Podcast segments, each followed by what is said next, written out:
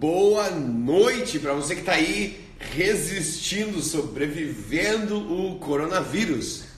Aqui tá de manhã na Malásia, é, é terça-feira de manhã aqui, o dia tá lindíssimo, as coisas estão começando a fechar. Então, os supermercados agora receberam uma, uma notícia que a partir do dia 18, que é amanhã aqui na Malásia, eles têm que fechar é, não os supermercados, mas todas as outras os outros estabelecimentos comerciais. Então, é, agora a galera tá naquele momento que eles estão indo pro supermercado comprando assim potes e potes aqui, né? Sabe? É, é, em vários outros países o pessoal tá comprando um monte de é, papel higiênico e, e, e sabe, provisões pro mês. Aqui ontem eu fui no supermercado tinha tinha uma família comprando assim uns 50 pacotes de miojo, sabe? O cara tá preparando miojo pro resto do mês, pro resto do ano se precisar. E, mas as coisas ainda estão tranquilas. A, a, as aulas é, não. As, as crianças não estão tendo aulas nessa semana. Então aí, aí a população ficou com um pouco de, de medo. Meu, se a escola fechou, significa que realmente os zumbis estão vindo pela, sabe, pela, pela, pela é, é, sistema de esgoto. Assim. Então tá todo mundo é, preparando para para guerra nuclear. E mas as ruas ainda tem um pouco de movimento, os shoppings ainda estão abertos. A partir de amanhã as coisas começam a fechar, os aeroportos ainda estão abertos. E, e, to, e tomara que continue assim. Eu tenho uma viagem para fazer na, na, na quinta-feira. Vamos ver como vai ser. E eu queria saber como é que tá aí. De onde você é? Se você está chegando agora na, na live, me diz de onde você é. é em, no, no Brasil, em que, em que região você está e como que estão as coisas aí, porque eu sei que do, do sul ao norte as coisas estão um pouco diferentes. Então, o Carlos fala, Carlos, beleza? Tá aqui falando que em Santa Catarina as escolas vão fechar no dia 18 por 30 dias. É, aqui a gente fecha no dia 18 também por só que por uma semana e meia. Então até o dia 31 de, de março. Mas muito provavelmente é uma medida que eles é, vão estender uh, chegando perto do dia 31 de março. As boas notícias são de que em lugares como na, na China a situação já está mais é, sob controle. Não que tá, voltou ao normal, mas que a propagação do vírus começou a diminuir de velocidade. Então, até então você tinha uma propagação que era que, que, que seguia uma, um padrão exponencial. Não era exponencial, mas seguia um padrão exponencial, significando que a cada dia a velocidade de propagação era maior do que o dia anterior. Então, cada dia era pior do que o outro. Não apenas tinha mais casos, mas esses casos eles se espalhavam mais rapidamente. E chega um momento em que é, o que você quer é diminuir a velocidade da propagação. Se, por exemplo, assim, no dia anteontem é, teve 10 casos novos. Then, e aí ontem teve 20 casos novos. Aí se hoje tem 30 casos novos, não apenas os casos aumentam, mas a velocidade de aumento dos casos também aumenta. E o que você quer é que ainda que tenham casos novos, você tem 5 anteontem você tem 10 ontem, agora você tem 5 hoje. Aí você tem dois amanhã, aí você tem um no dia de depois de amanhã. Então, na, em vários lugares da, da China é onde eles já chegaram e eles já estão controlando a velocidade de propagação. E isso significa que, beleza, há a luz do fim do túnel para daqui a poucos meses, né? que talvez não seja uma coisa que vai durar, sabe? Seis meses ou o resto do ano com as pessoas nessa, nessa incerteza. Muito provavelmente daqui a uns dois meses a gente esteja numa situação completamente diferente. Aqui a gente tem do João. É, eu sou do sul do Brasil, mas está tá morando na Austrália. Está um pouco similar ao Brasil, mas uh, aqui está alarmando um pouco mais agora. Vai ficar tudo certo, sem dúvida vai ficar tudo certo. Sem dúvida a gente vai passar por essa e vai ser uma coisa que que a gente vai aprender, tirar bastante coisas, é, várias, várias aprendizagens, várias lições sobre como a gente vive a nossa vida, sobre, sabe, coisas globais e, e, e economia e, e as, as, nossas prioridades e como, como a gente pensa também na nossa saúde. Esse é o momento de que, essa é uma das coisas boas que agora uma grande parte das pessoas está começando a pensar sobre a sua saúde e está começando a pensar sobre é, poxa, tem esse medo do vírus, que às vezes é um medo irracional, porque você não sabe da onde está vendo, mas você está vendo esse monte de gente tomando atitudes mais, mais abruptas, aí você fica com medo, não porque você sabe o que está acontecendo, mas porque tem um monte de gente que está em, em, pânico e aí as pessoas entram em pânico também, mas tem um, uma, uma quantidade dessa, dessa população que está começando a pensar mais sobre a sua saúde e a sua longevidade. Existe um vírus que é aquela coisa pequena, que é aquela coisa invisível que aumenta os elementos de que estão relacionados ao medo, por uma coisa que eu não consigo ver, uma coisa que eu não sei onde está, que está afetando a vida das, das pessoas. Mas aí você pensa assim que sair na rua é, é, pilotando uma moto te dá chances muito maiores de, de, de, de morte do que o coronavírus nesse momento. Então, são outras coisas que colocam essas coisas em perspectiva. Se esse medo vem em relação a aumentar a tua expectativa, de vida, pensa em outras coisas que também estão ao redor no teu estilo de vida que poderiam ser melhoradas para estender a longevidade. Nesse momento é o melhor momento talvez da história para parar de fumar e para diminuir o consumo de álcool. Não apenas porque eles diminuem a tua longevidade, mas porque eles dão um, uma porrada no teu sistema imune. E se você quer estar preparado para o vírus, é melhor, uma das melhores coisas que você pode fazer, além de, de melhorar, é, reduzir o estresse e melhorar o sono, é diminuir a inflamação que vem de coisas como fumar e o consumo de álcool. Então, coloca isso em mente. Pode ser uma coisa, pode ser um momento, sabe, o um momento da transformação.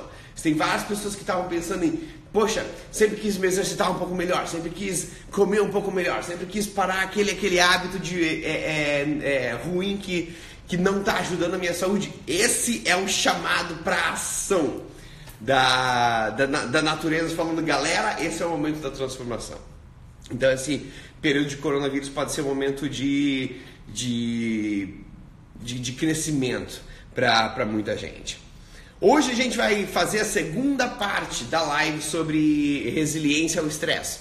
Então vou fazer um, um resumo rápido do que a gente viu na semana passada, para que esteja todo mundo na mesma página e daí, daqui para frente a gente vai para as próximas práticas que vão melhorar a resiliência ao estresse. Na semana passada a gente começou toda a, a discussão falando sobre o nervo vago e eu vou passar como um resumo da semana passada rápido. Se você quiser mais detalhes sobre o, sabe, toda a live da semana passada, Toda semana ela vai para o Spotify como um, como um podcast. Você pode ir lá no Spotify e, e procurar como, como melhorar a resiliência ao estresse, ou vai para o grupo do Telegram, sabe? A, a, o link está na bio do, do Instagram. De, depois que a gente terminar a live, você vai lá e lá é onde eu coloco os PDFs, é, o link do, do Spotify e algum conteúdo extra durante a semana. Então lá vai ter todo o conteúdo de apoio. A gente começou falando sobre o, nervo vago, sobre como você tem um sistema nervoso, parte do sistema nervoso que é responsável por todas as coisas automáticas, sabe? Piloto automático do teu corpo. Você não decide quando o coração bate ou conforme ou como mudar a temperatura do teu corpo. Essas são coisas que o corpo fala assim: eu, eu tomo conta disso. Você não toma, não precisa se preocupar. O sistema nervoso autônomo é o que faz todas essas decisões. E ele tem dois modos e esses dois modos preparam você para dois tipos de situação. Você tem uma, um tipo de situação que é a sua situação normal, que é, que é onde todas as coisas saudáveis e, e, e de crescimento acontecem no, no teu corpo. E esse é o, é o sistema autônomo que chama modo parasimpático. É a parte daquele sistema autônomo que fala assim: beleza, a gente está controlando a temperatura do corpo, vamos manter ela ali no, no, no 37,5, vamos manter a, a Uh, o batimento cardíaco o mais baixo possível, porque o mais baixo possível é o que vai dar a gente é, mais, mais longevidade. É, você tem, a gente está preparado para regenerar todas as células, todas as células agora, especialmente, por exemplo, se você está é, acionando o teu sistema imune, tem, tem células que estão morrendo, tem células que estão se danificando. Então, a, aquele, a, aquele sistema, aquele modo parasimpático está regenerando as células, tá regenerando os órgãos que estão, sabe, fazendo trabalho, se desgastando de alguma forma, tá ativando a tua a, a digestão para absorver os nutrientes da, do alimento e, e, e, e distribuir eles no, pelo teu corpo. Tá fazendo todos os processos que te ajudam a ter mais, sabe, presença, felicidade, satisfação, longevidade, crescimento, todas as coisas que nutrem a tua vida. Mas se existe uma ameaça no teu ambiente, se você está lá sentado de boa e pula um leão na tua frente, aí aquele modo não te ajuda a sobreviver, porque é um modo relaxado, é um modo onde as coisas, onde você está usando todo o recurso que você tem para o teu crescimento. O que você quer é quando tem uma ameaça, você usa toda a energia que você tem para sobreviver àquela ameaça. Então, se o leão pula na tua frente, você para a digestão que você está fazendo, porque a digestão toma muita energia. E você é, usa, aumenta a, a, o batimento cardíaco. E o sangue que está lá agora no estômago, que está é, é, distribuindo nutrientes para outros órgãos do corpo, vão todos para os braços e para as pernas, porque a prioridade, se o leão está aqui na tua frente, prioridade não é digerir a comida, não é, sabe, é regenerar as células, a prioridade é, é sobreviver os próximos 30 segundos. Então você precisa de todos os recursos para uma coisa que desliga as coisas que vão ser boas para o longo prazo e liga todas as coisas que são boas para o imediato. E aí é quando você fica, você ativa no cérebro a região da amígdala que é a região que, que é responsável pelaquela sensação de medo e ansiedade. E você desliga o, o cortex pré-frontal, que está ali, que te ajuda a pensar e fazer planos, sabe? Você que não quer pensar e fazer planos olhando na tua frente, você quer ser impulsivo, sair correndo mais rápido que você puder.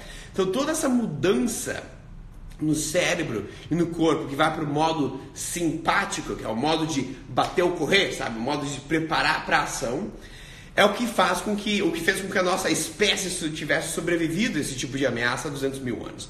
O problema de hoje é que a gente não tem mais leão, sabe, circulando pela rua. A ameaça não é uma coisa tão grande quanto era um leão, mas ela é muito mais frequente. Então, ainda que a gente tenha ameaças menores, elas acontecem durante o dia inteiro. E hoje o corpo ainda identifica como ameaça se você tem, se você está é, atrasado para uma reunião, ou os prazos das coisas do trabalho, ou se você vai para uma reunião e tem algum tipo de desacordo, algum tipo de conflito, você está no, no trânsito, tem, sabe, muito tráfego. E aí você vai para o supermercado e está todo mundo comprando é, 500 quilos de, de papel higiênico e você fica com aquele pensamento na tua cabeça. Todas essas coisas são estresses menores mas é o mesmo tipo de resposta no corpo. Só que se isso acontece de uma forma constante, você fica em um estado de estresse crônico, que é quando aquele modo que te ajuda a sobreviver o aqui e agora acontece sem parar. É um modo muito importante para ajudar a sobreviver a uma ameaça. Mas se ele acontece no dia a dia, lembra das coisas de onde ele está tirando recurso. Ele está tirando recurso de todas as coisas que acontecem boas para o longo prazo, para a extensão da tua vida e da tua felicidade. Então, se isso acontece, se aquele estresse está ali todo dia, a tua digestão está desativada todos os dias. A tua capacidade de tomar decisões e, e, e de fazer julgamentos, a tua inteligência emocional está bem é, subótima todos os dias é, a, a, o, a, o teu sistema imune, que poderia estar regenerando as coisas dentro do teu corpo, está agregado na tua pele. As células não estão se regenerando. então você precisa fazer, usar algumas estratégias para aumentar a resiliência daquele modo parasimpático. Para que quando você veja que está tipo assim, ah, beleza, eu estou é, é, atrasado para uma reunião e tem o tráfego no, sabe, o sinal está vermelho, o trânsito está grande, para que essas coisas não te levem para o modo simpático, para o seu cérebro não identifique que tem um leão perto de você. E aí, quais são as estratégias que fazem com que o modo parasimpático seja mais dominante e que, se você for para o modo simpático, que é o modo de, de, de bater ou correr, o modo de estresse, como você volta para o modo parasimpático mais rápido? Que você não fique eternamente naquele modo de estresse. Na semana passada a gente falou das três é, é, principais estratégias, que é primeiro a quantidade adequada e regular de sono. Então você essa essa manutenção do sistema nervoso não apenas acontece na, na forma quando você está quando você está dormindo, tem sono profundo, como que a falta de sono também diminui o teu humor, diminui as tuas capacidades cognitivas. E todas essas coisas contribuem para mais situações de estresse. Se você está com, com dificuldade de se concentrar ou de ter foco e vai para o trabalho, você tem mais dificuldades de, de executar suas tarefas, isso aumenta o teu estresse. Se o teu humor também está pior, a interação com as outras pessoas também é, a, aumenta a quantidade de situações que são estressantes. E Nesse caso, você não quer, não quer apenas aumentar a quantidade de sono, e um dos hábitos bem úteis aqui é acordar sem o despertador, mas você também quer ter um sono regular. Porque os níveis de cortisol, que é o hormônio do estresse que a gente fala, que é o hormônio que regula é, parte dessa, dessa resposta ao estresse, ele tem um padrão diário que, que segue o ciclo circadiano, é o relógio biológico que a gente fala. O hormônio de cortisol ele é maior durante a noite e menor, é maior durante a, a manhã, por isso que você acorda e tem um pico durante de manhã, agora você está acordado, agora você está alerta, agora teu corpo está preparado e ele começa a diminuir durante a noite. Se o ciclo circadiano está regular, mas várias vezes a gente perde a regularidade desse sono do ciclo circadiano porque ele depende de várias coisas. Por exemplo, a hora que você vai dormir, a hora que você acorda, a hora que você mexe o teu corpo e faz exercício, a hora que você tem alimentos na, durante, durante o dia e até quando você fica acordado. E a gente fica acordado de uma forma muito irregular durante a semana. Você não vai para a cama todos os dias e aí todos os dias na, na mesma hora. E aí isso pode desregular o ciclo circadiano, que faz com que esse hormônio de cortisol às vezes não seja alto de manhã, ele seja alto de noite, sabe? Ele seja baixo de manhã. Você acorda com sono, sabe quando você acorda cansado, você acorda e parece que o trem passou em cima. Mas aí quando chega a hora de dormir, você está acordado e, tá, e, tá, e, sabe, tá com, tá com energia e tá, é difícil de cair no sono, o sono não tem muita qualidade. E isso pode ser porque o, o cortisol está fora, está num fuso horário diferente, vamos dizer assim. E a regularidade do sono e dormir todos os dias na mesma hora e acordar todos os dias na mesma hora, inclusive fim de semana, é o que regulariza esse cara. E aí agora o cortisol está no padrão bonitinho ali. E aí a tua energia está alta de manhã e você fica cansado para dormir durante a noite, o que é perfeito para aumentar a tua resiliência ao estresse.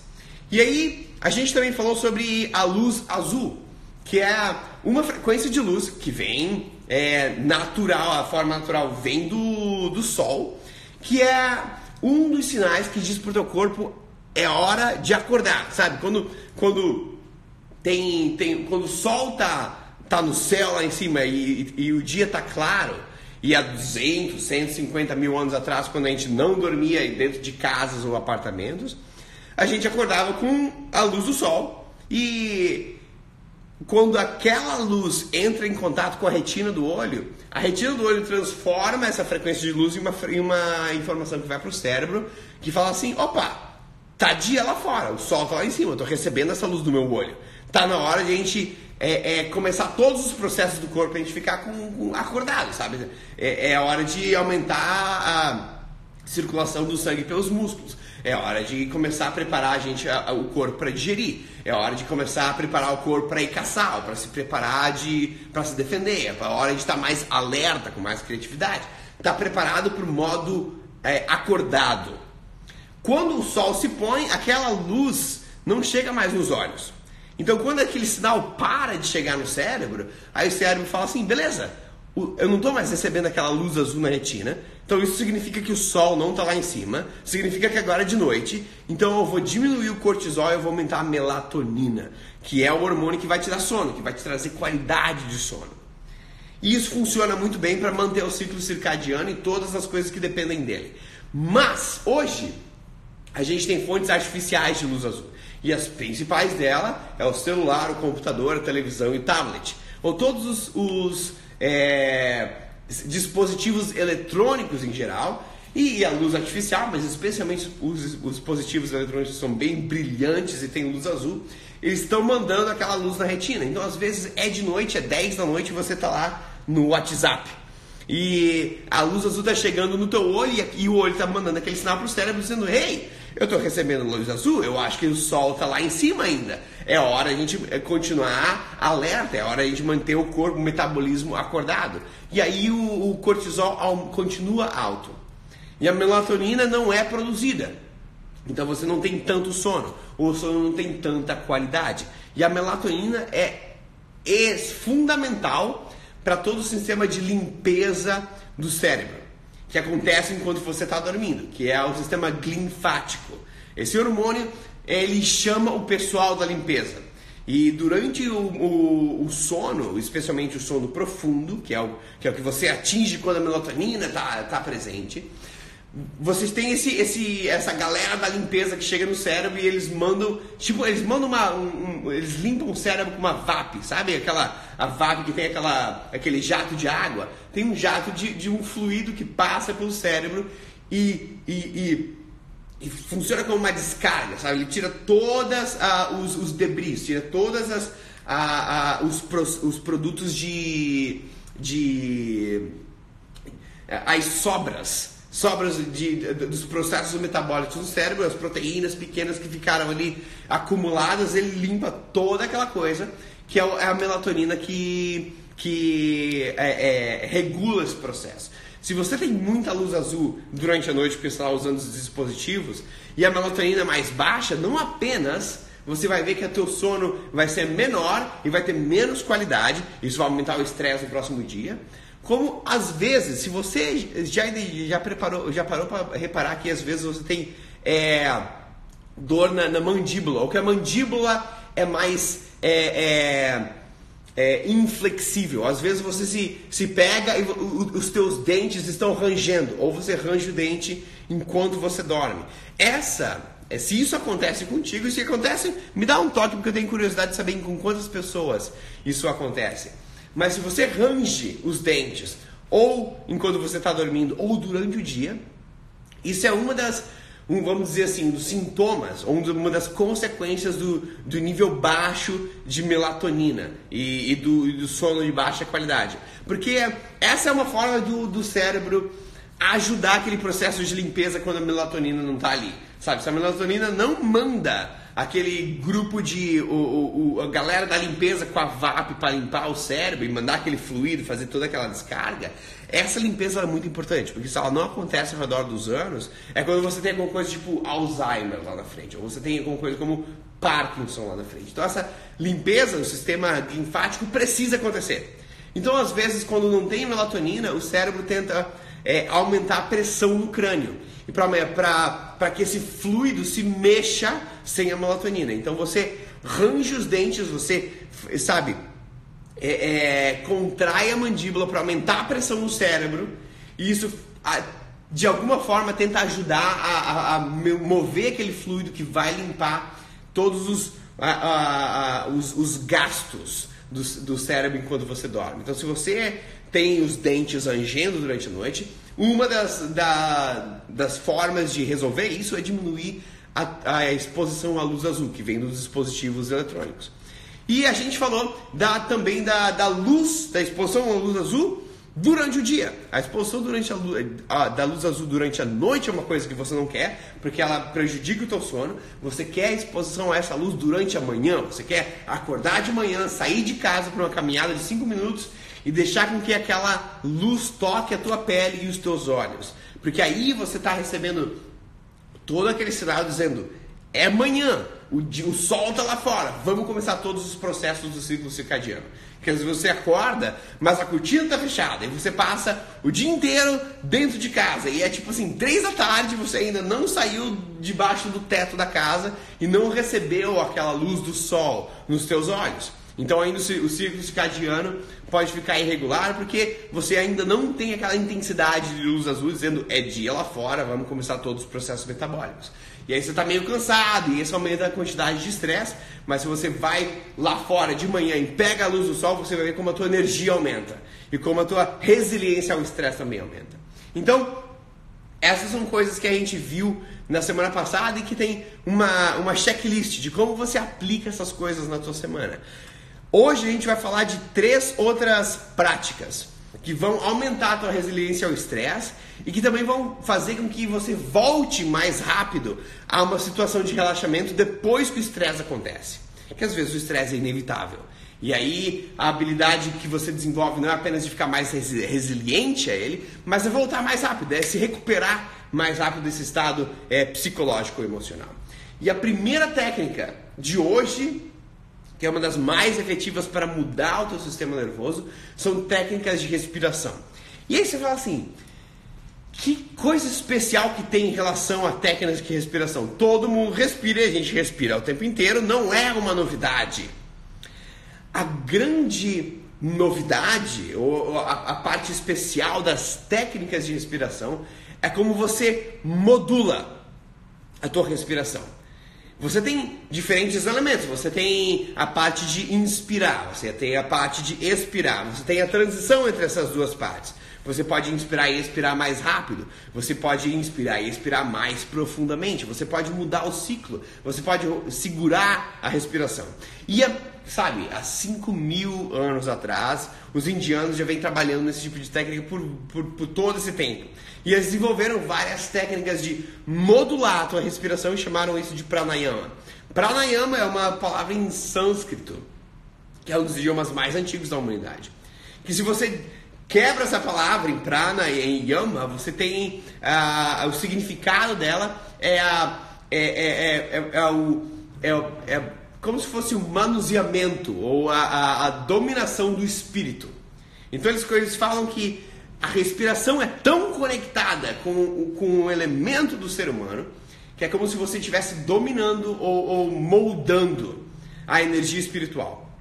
E hoje a gente sabe que se você controla a tua respiração, você controla a mente. Sabe, os, os soldados de operações especiais, quando estão numa, numa situação de guerra, que tem gente atirando, em, atirando em você e você atirando e as pessoas. Você tem, tem que decidir em quem você atira, quem que é amigo, quem que é inimigo, aquela situação que pode ser a maior situação de estresse que um ser humano pode é, ter a, a experiência.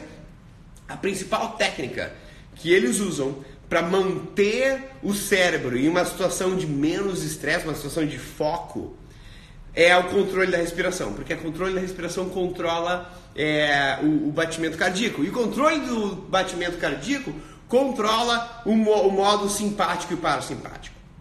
Então, uma forma que isso funciona é que quando você inspira profundamente, e aí você está ali é, expandindo o, o pulmão, você expande também os bronquíolos. Pensa nos bronquíolos como se fossem é, veias bem pequenininhas, mas ao invés de sangue você passa ar. Então são, são avenidas, são ruazinhas bem pequenininhas que estão bem, que estão dentro do, do pulmão, que é onde o ar está passando e está trocando com, com gás carbônico. E o, o, a função do modo parasimpático, que é aquele modo do sistema nervoso de, de relaxar, de crescimento, de longevidade, de felicidade, de satisfação. Uma, uma das funções desse modo é de contrair aqueles bronquíolos.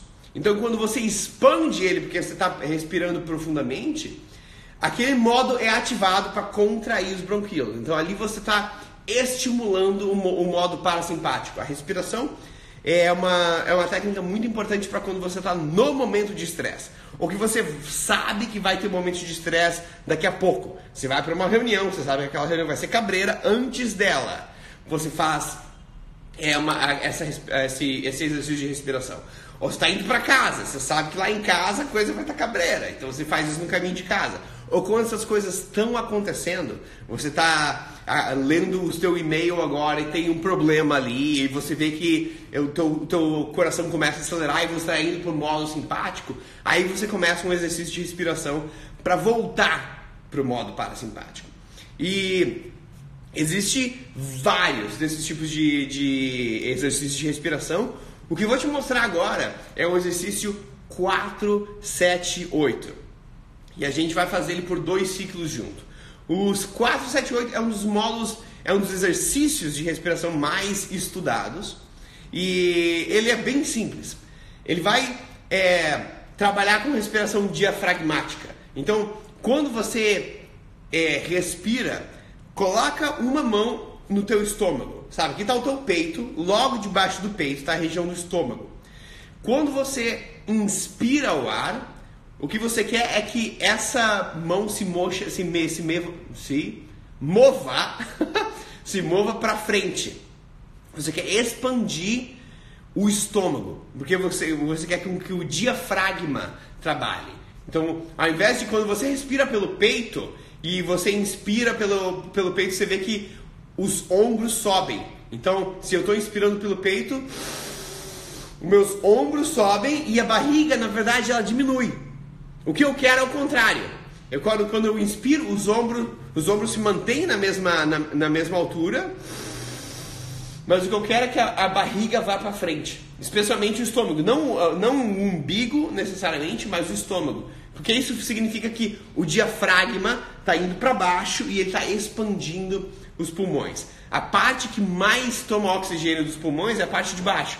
Se eu respiro com o peito e o ombro, e o ombro é, sobe, eu não apenas estou contraindo os músculos do trapézio, estou aumentando a tensão no meu corpo, mas eu estou usando a parte do pulmão que é responsável pela menor quantidade de oxigênio. Eu quero aumentar a minha capacidade respiratória, então eu vou colocar a mão na, nas costelas. E quando eu inspirar, eu quero que, a, que as mãos se distanciem. E quando eu expirar o ar, eu quero que as mãos com os dedos se toquem, que a, que a, que a costela volte ao, à posição normal. Então, quando eu, eu inspiro, as costelas se abrem e o diafragma baixa e a minha barriga aumenta de tamanho. E quando eu expiro, as costelas voltam ao normal, o diafragma volta ao normal e os dedos encostam, porque eu estou com os dedos encostados, na, os dedos em cima da costela. Isso faz com que você também massageie esse, esse, o nervo vago, que vem do cérebro até, o, até a base da espinha. E ele aumenta a o estímulo do modo parasimpático, aquele modo que te faz é, mais tranquilo, mais relaxado, que regenera as células e que te dá toda a tua resiliência ao estresse. Com a respiração diafragmática, agora ela vai ter um ritmo específico. O principal ponto aqui é que a gente quer que o tempo de expirar o ar seja mais longo do que o tempo de inspirar. Porque quando você, quando você inspira o ar, você traz energia para dentro do corpo. Esse, essa, essa parte da respiração ativa o modo simpático, que é o modo nervoso que te prepara para a situação de estresse. O modo, é, a, a expiração do ar, ela ativa o modo parasimpático, que é quando você relaxa. E por isso que quando você vai, imagina, você chega na praia e você tava, sabe, numa semana toda cabreira, você chega na praia para dar relaxada, você tira o, o, os, o chinelo do pé, você pisa na, na areia, você olha pro horizonte, pro mar e aí você respira o ar bem profundamente porque aí você está relaxando o corpo inconscientemente, mas nessa, nesse momento a expiração é mais longa. Então é isso que a gente vai fazer. A gente vai ativar o modo parasimpático mais do que a gente vai ativar o modo simpático. Então, respirando o, pelo diafragma, você inspira por 4 segundos, você segura a respiração por 7 segundos, porque você aumenta a quantidade de, eh, de oxigênio que você vai trazer, você vai absorver daquela respiração, aumenta a concentração de gás carbônico que está sendo aumentado, que é muito bom para fazer com que o oxigênio saia da, das, das células vermelhas, da hemoglobina, e vá para dentro das células. E aí a gente vai expirar por 8 segundos.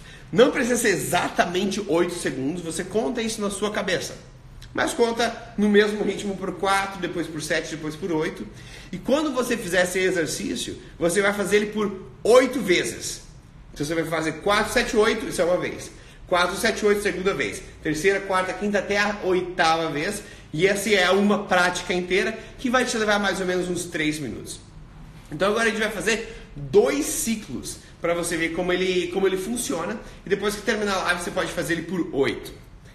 Então, para garantir que você está respirando pelo diafragma, coloca as duas mãos no topo, em cima da, da, das costelas, logo debaixo do peito, na, ao lado no, na região do estômago. Então tem uma mão no lado esquerdo, uma mão no lado direito e os dedos estão, estão, estão se encostando bem no meio, na frente do meu corpo. Agora eu inspiro por 7 é, inspiro por 4, seguro por 7 e expiro por 8. Eu vou fazer isso por duas vezes e se você quiser faz isso junto comigo.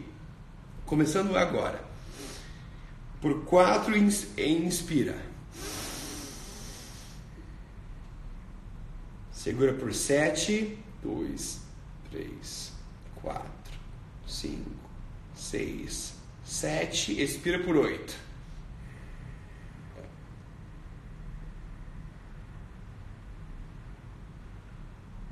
Inspira por quatro.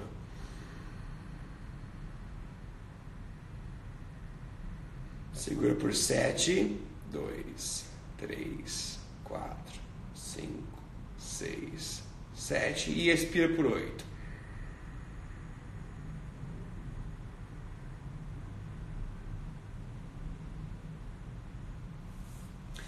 Faz, a gente fez dois ciclos agora.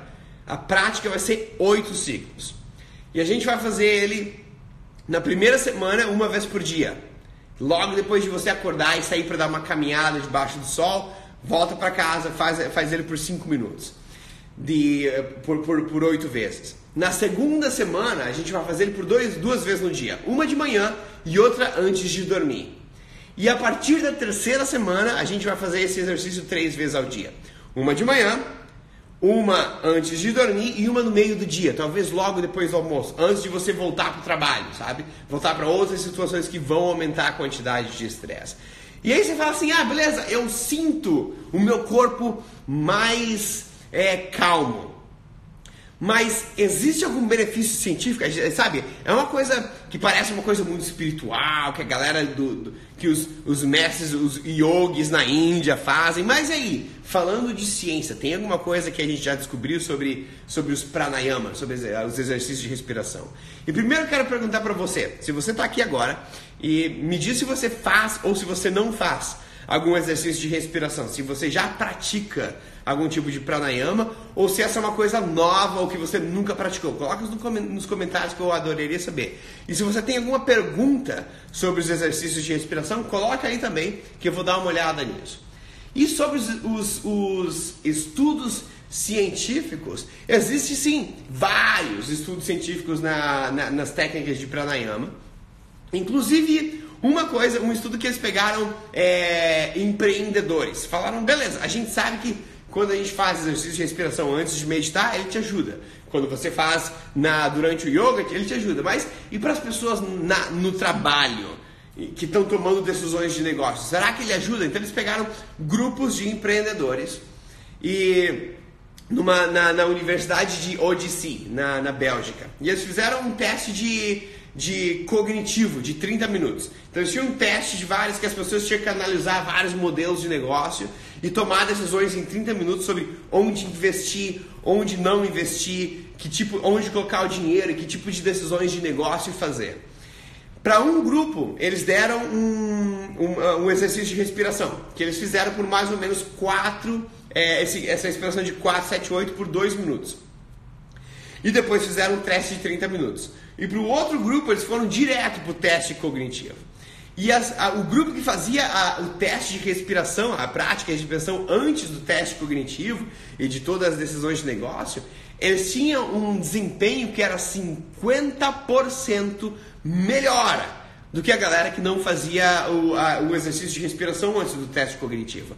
Porque ele justamente traz o teu modo nervoso para aquele modo parasimpático. E lembra da, da, de quando chega o, o leão e a amígdala é acionada, o sangue sai do cortex pré-frontal, vai para a amígdala, te dá aquela sensação de medo e ansiedade e diminui o cortex pré-frontal, que é onde você tem toda a tua capacidade de tomada de decisão e de julgamento.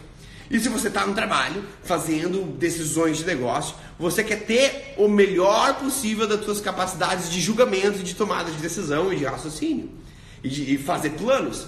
E é isso que a respiração te ajuda a trazer. Ela ajuda a aumentar a ação do cortex pré-frontal. Então agora você consegue fazer melhores planos, você consegue ser mais criativo, você consegue ter é, decisões mais sábias, você consegue ponderar em, em prós e contras. E, e, é isso que a gente vê não apenas em práticas de, de mindfulness, mas em práticas reais no, no horário de trabalho.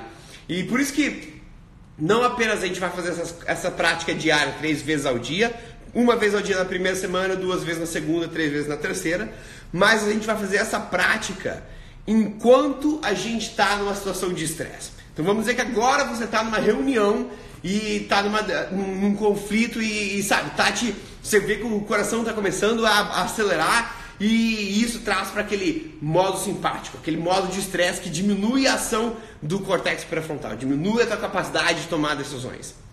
Nesse momento, não espera a reunião terminar. Você já aplica ali, enquanto você está na reunião, a, a, a mesma técnica de respiração. A única diferença é que você não vai segurar a respiração, porque provavelmente na reunião você precisa conversar. Né? Você precisa falar também. Então, se tiver a galera, a galera conversando e tem alguém dentro da sala que está ali 7 segundos trancando a respiração, vai ser, vai ser meio esquisito para você e você pode perder a tua concentração das coisas que estão acontecendo no momento. Quando isso acontecer no, durante o momento de estresse, respira, inspira por 4 segundos e expira por 8. Se for muito difícil contar na cabeça, foca em ter é, expirações bem longas. Você inspira por uma quantidade X, que você não precisa contar, se é difícil de contar, e você expira por uma quantidade bem longa e bem devagar, porque isso aumenta o teu modo parasimpático. Vamos ver o que a gente tem aqui por enquanto de, de perguntas ou comentários sobre a, sobre a respiração. Para Mai, oi Mai, para Mai é novo, é uma coisa nova, Vale muito a pena provar e ver como, como fica. A, a Rogéria faz a, a, Eu faço aquela de inspirar por uma narina e expirar pela outra para controlar a ansiedade. Também funciona muito bem. Que é quando você usa uma, um dedo para contrair uma narina, aí você inspira por um lado do nariz, aí você tampa a narina que estava aberta e agora você expira pela outra narina. Agora eu vou continuar com a mesma narina aberta e inspirar por ela.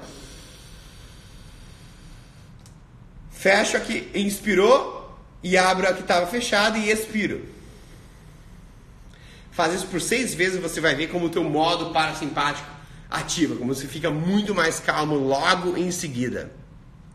O, o João tem como meditação, a, a, como ritual a meditação todo dia de manhã, é, mas sem muita técnica de respiração, só o aquietamento da mente e a, e a observação do, do agora.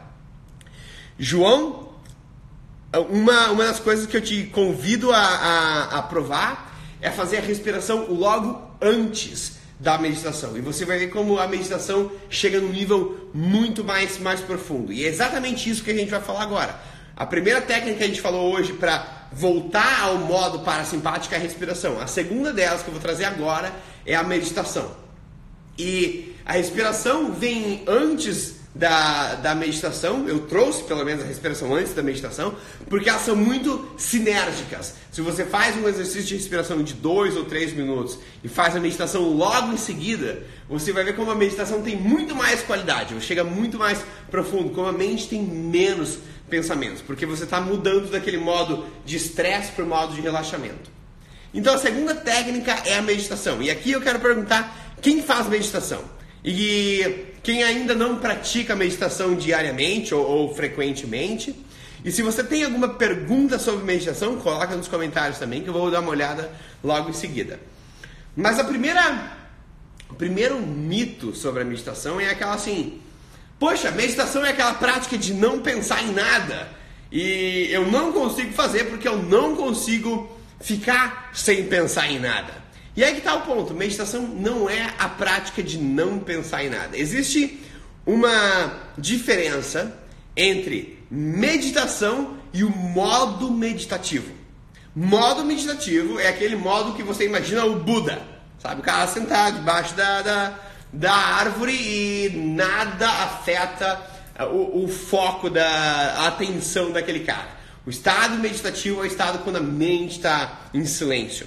Mas a prática de meditação não é estar no estado meditativo sem parar por todo aquele tempo. A prática da meditação é acessar o estado, o estado meditativo tantas vezes quanto necessário é, para que você pratique entre essa, essa, essa transição entre eu estar no modo normal e os pensamentos estão rolando e as coisas estão acontecendo, as emoções estão lá e eu estar no modo de observação, que me leva para o estado meditativo. Tem, uma, tem um estudo da Universidade de Stanford que fala que a gente tem mais ou menos 60 mil pensamentos durante o dia. É interessante, sabe? Quantos pensamentos. Ah, como que a gente quantifica e quantos pensamentos a gente tem durante 24 horas? E esse estudo fala assim: a gente tem mais ou menos 60 mil pensamentos durante o dia. Mas 90% desses pensamentos, desses 60 mil, são repetitivos. E são pensamentos que estão entre o futuro e o passado. Vai, quase todos desses pensamentos que acontecem, eles estão ou pensando sobre coisas que aconteceram, seja coisas que aconteceram lá no passado ou coisas que aconteceram no, no momento a que acabou de passar. Sabe, eu é, acabei de, de, conversar com alguém, eu acabei de levantar da cama, eu acabei de, de ver alguma coisa na internet, acabei de ver alguma coisa no, no WhatsApp, e quando eu estou no momento presente, o pensamento ainda está carregando as coisas que acabaram de acontecer. Ou as coisas que aconteceram ontem, com um conflito, uma conversa que eu tive ontem, alguma coisa que está ali, sabe, voltando em algum momento do passado.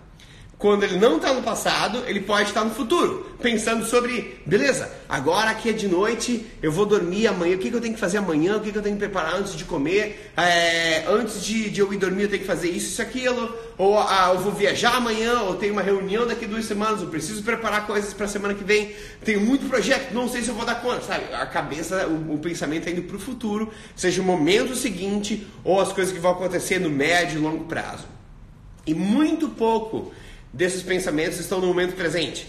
As coisas que estão no momento presente são as coisas que eu estou sentindo agora, sabe? Sensações físicas. Se eu sinto o, a sensação da minha camiseta na, na pele do meu corpo, essa não é uma coisa que, que aconteceu no passado ou que vai acontecer no futuro, é que está acontecendo agora. Se eu presto atenção na, na minha respiração, se eu paro e presto atenção no meu coração batendo, eu consigo, eu consigo prestar atenção no meu, no meu peito vibrando com, a, com, a, com o batimento do meu coração, essa atenção é o momento presente. E é isso que a gente faz na, na prática de, de meditação. Então a meditação não é ficar sem, fazer, sem pensar nada, é você observar as coisas que estão acontecendo no momento presente. Existem também várias, da mesma forma que existem milhares de técnicas de, de respiração, existem também milhares de técnicas de meditação. E a que eu vou é, te mostrar agora é, é uma das mais simples, que é a meditação de mindfulness, que é uma meditação passiva, existe meditação ativa, e, que é a meditação guiada e a meditação passiva. A meditação guiada é quando você escuta, você coloca um fone de ouvido e tem um som de natureza e alguém te dá instruções. Ah, agora você respira, agora você presta atenção na respiração, agora você pensa nas coisas que você tem gratidão, e sabe, são coisas que alguém te dá instrução sobre o que, que você está pensando, para onde você está guiando os seus pensamentos. Que é um tipo de, de meditação também muito boa. E, mas a que eu vou te mostrar agora é apenas uma diferente. Não é melhor, não é pior, é apenas diferente. Que é a meditação passiva de mindfulness, quando você está praticando a observação dos seus pensamentos. Então imagina que você senta no, no, sofá ou numa cadeira. Aí você fala, ah, pô, preciso sentar com a perna cruzada, com o dedo, sabe, de, de yoga e tal. Não, não necessariamente. O que você quer é sentar de uma forma confortável. Se você sentar de uma forma que tem uma dor nas costas, que tem, sabe, uma dor na perna ou no pescoço, essa dor vai estar chamando a tua atenção e você quer uma forma mais relaxada e mais confortável para diminuir as distrações. Então, pô, senta no sofá, num lugar que seja quieto. E não precisa ser assim, mas é muito mais fácil. É muito mais fácil estar num lugar que é silencioso ou quieto do que você tá no meio do escritório ou em casa com criança correndo e, e a televisão ligada. Você quer estar tá num, num, estado mais de silêncio porque é muito mais fácil meditar dessa forma. Então você senta em silêncio e fecha os olhos, porque isso também vai diminuir a quantidade de estímulo. O olho está sempre procurando lugares para colocar a tua atenção. Se você fecha os olhos, agora a tua atenção é interna, não é mais externa. E aí você começa a observar as coisas que estão acontecendo. E uma das, das formas mais fáceis é observa as sensações da tua respiração. Sabe? Você sente o ar que entra pela, pelo nariz e que, e que sai pelo nariz. Você sente o peito ou, ou o estômago, né? o, diafragma, o diafragma mudando de de tamanho. Você, você sente a, a, barriga expandindo quando você inspira e a, e a barriga é, é, contraindo quando você é, expira o ar. É, ou você sente o ar que passa pela garganta, ou às vezes o som do ar. São sensações do momento presente que estão conectadas com a tua respiração, que fazem com que a tua atenção esteja não no futuro, não no passado, mas no aqui e agora. E você mantém esse estado. Vai chegar um momento em que vai chegar um pensamento. E aí esse pensamento vai ser sobre alguma coisa que eu tenho que fazer logo depois disso, ou se a meditação está funcionando ou não está funcionando, ou coisas que aconteceram ontem, ou vai ser uma música que vai aparecer na tua cabeça, alguma coisa vai acontecer. Isso não é ruim. Vai ter um momento que o pensamento vai estar tá ali e que você não vai se ligar. E aí vai ter outro momento que você vai se ligar do pensamento. Você fala, oh, pelos últimos, sei lá, 15 segundos, pelo último minuto inteiro, eu tô pensando, tem, um, tem vozes na minha cabeça, tem um turbilhão na minha cabeça. Esse é o momento quando você se dá conta de que tem pensamentos, você não reage. Sabe, se eu tô, ah, beleza, está na hora de eu levantar, será que a meditação está funcionando? E aí eu paro a meditação e, e reajo, respondo aquele, aquele pensamento. Não, eu apenas observo, pô, a minha mente está tendo pensamento. Eu estou pensando sobre coisas que eu, que eu preciso fazer hoje no meu trabalho. Ou estou pensando sobre uma conversa que eu tive ontem. Ou estou pensando sobre o que, que eu vou preparar para comer. Legal, eu observo aquele pensamento e agora eu trago a minha atenção de volta para a sensação da respiração, sabe? O ar entrando e saindo do, do nariz, por exemplo. Então eu observo o pensamento, trago a minha atenção de, de volta para o momento presente. E de, de novo vai, vai, outro pensamento vai voltar. Quando você se der conta daquele pensamento, você observa, beleza, estou pensando sobre isso, não precisa engajar com aquele pensamento, e aí volta para a tua respiração ou para uma sensação do momento presente. Essa é a prática de respiração, ah, de, de meditação. Não é esvaziar a mente, é trazer a mente de volta para o centro sempre que ela sai. E essa prática é exatamente a prática que te ajuda a aumentar a tua resiliência ao estresse. Porque se acontece uma situação de estresse durante o dia, o que você quer é não ficar preso naquela situação de estresse. Você lida com ela e depois você traz tua, o teu corpo de volta para o centro, para uma situação de relaxamento. E a meditação aumenta as tuas habilidades de se ligar que, um, eu estou estressado, às vezes você está estressado o dia inteiro, você nem se dá conta disso. Então, você treina a tua capacidade de observação para que você se dê conta, opa, eu tô estressado. E agora você aumenta a tua capacidade de, de trazer o teu estado de volta para o centro. Me dei conta e agora posso trazer de novo a minha mente e o meu estado emocional para um estado de centro. Então a, a prática da meditação ela te ajuda a desenvolver essa habilidade para lidar com as situações de estresse. E aí tem vários estudos que mostram isso de uma forma científica. Tem o estudo da, da Universidade de Yale, que fala que quando, quando a gente medita, a gente desativa uma parte do cérebro que é chamado de rede de modo padrão, que é parte do cérebro que é responsável pela por esses pensamentos, pelas vozes na cabeça, sabe? Pelos pensamentos que vão da esquerda para a direita, que pensam no futuro, que pensam no passado, por toda aquela, aquela aquele, aquelas vozes e aquelas coisas que acontecem dentro da cabeça. Essas são a, essa é a função do, da, da, da rede de modo padrão. E quando, quanto mais você medita, mais você desativa a rede de modo padrão. Então, não apenas você está treinando a voltar para o centro, como você está diminuindo a quantidade de vezes que isso vai acontecer. Se você começa a meditação diária a partir de hoje, você vai ver que, que daqui a alguns meses tem menos dessas vozes na tua cabeça que estão lá reclamando, que estão pensando, sabe, no que pode dar de errado e daquelas, aquele monte de pensamentos que não te ajuda, eles, eles se aquietam um pouco mais. Isso que a gente viu com, com o escaneamento do cérebro na Universidade de Yale. Na Universidade de Harvard, eles colocaram as pessoas para é, meditar por 20 minutos por 8 semanas. E aí depois eles fizeram um escaneamento do cérebro e eles viram que a amígdala, que é aquela parte bem interior do cérebro, bem primitiva, responsável pelos sentimentos de medo e de ansiedade, diminuiu de tamanho fisicamente. E o hipotálamo, que é, é o hipocampo, que é a parte do cérebro que está responsável pela, pela, tua, pela tua, capacidade de aprendizado e de memória, aumenta em tamanho físico apenas pela prática de meditação por oito semanas. E aí, mais do que isso, vem uma, uma, é, um estudo da Universidade da Califórnia, de UCLA, que viu que as pessoas que meditam por muito tempo, né, eles pegaram monges que meditam por 20 anos já, diariamente, a, a, a, massa cinzenta do cérebro é maior, é fisicamente maior do que a das pessoas que não meditam. Então não apenas tem, você tem é, benefícios emocionais e psicológicos, você tem é, é, benefícios fisiológicos da prática de, de meditação.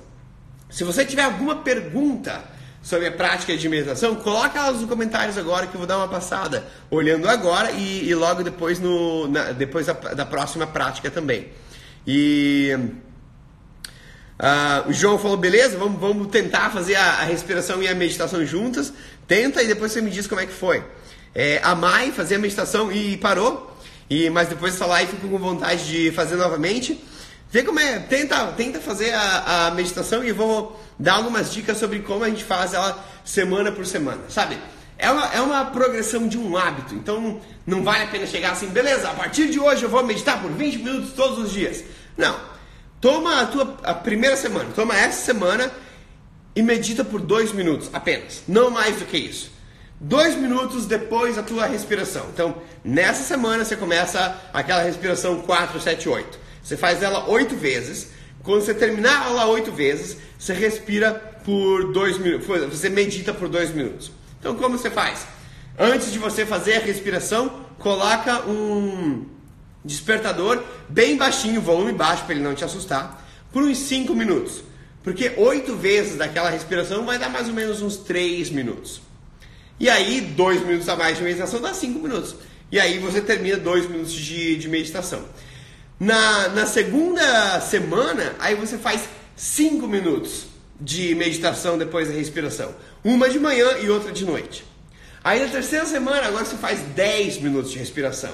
Uma de manhã e outra de noite, depois da respiração 4, 7, 8.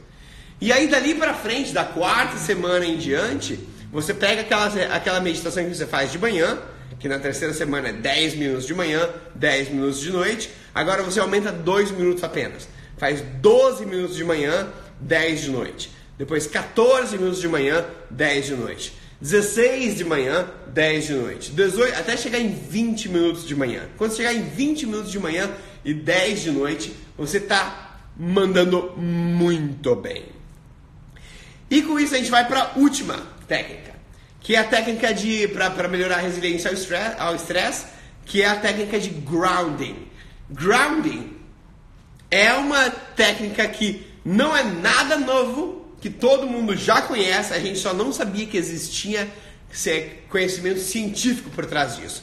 E é basicamente quando você faz o contato da pele com a superfície da terra. Sabe, quando você senta na grama, ou quando você senta na areia da praia, ou na água do mar, quando você senta, sabe, vai pra praia e se sente muito mais relaxado, é porque é o contato da pele com a, a grama no parque do jardim, a, a areia da praia ou a água do mar, esse contato da pele com a superfície da terra transporta elétrons da Terra para o corpo. Isso diminui todas as moléculas de oxigênio que, que se transformaram em energia, que estão atacando as células do corpo e aumentando os níveis de inflamação.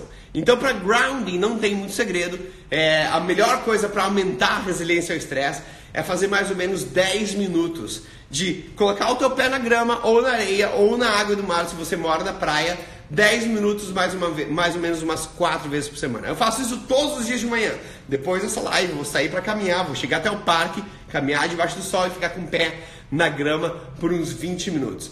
Mas 10 minutos, é, 4 vezes por semana, já é mais do que suficiente. A gente está chegando no último é, minuto da live. É, conhece alguém que pratique Walking Meditation, Ronan? Sim, eu conheço, eu pratico. E, mas se você quiser mais conhecimento sobre isso, busca é, é, Becoming Superhuman. Esse, nesse, nesse livro você vai encontrar bastante instruções, inclusive uma, uma track de áudio sobre, sobre como fazer. E muito obrigado pela, pela live. Eu coloquei o PDF no grupo do Telegram sobre todos, todas essas técnicas e como transformar elas em hábito é, através das próximas quatro semanas. E a gente se fala, cuida do estresse porque ele vai ajudar muito no seu sistema imune. Até mais, gente. Um abraço daqui da Malásia. Tchau, tchau.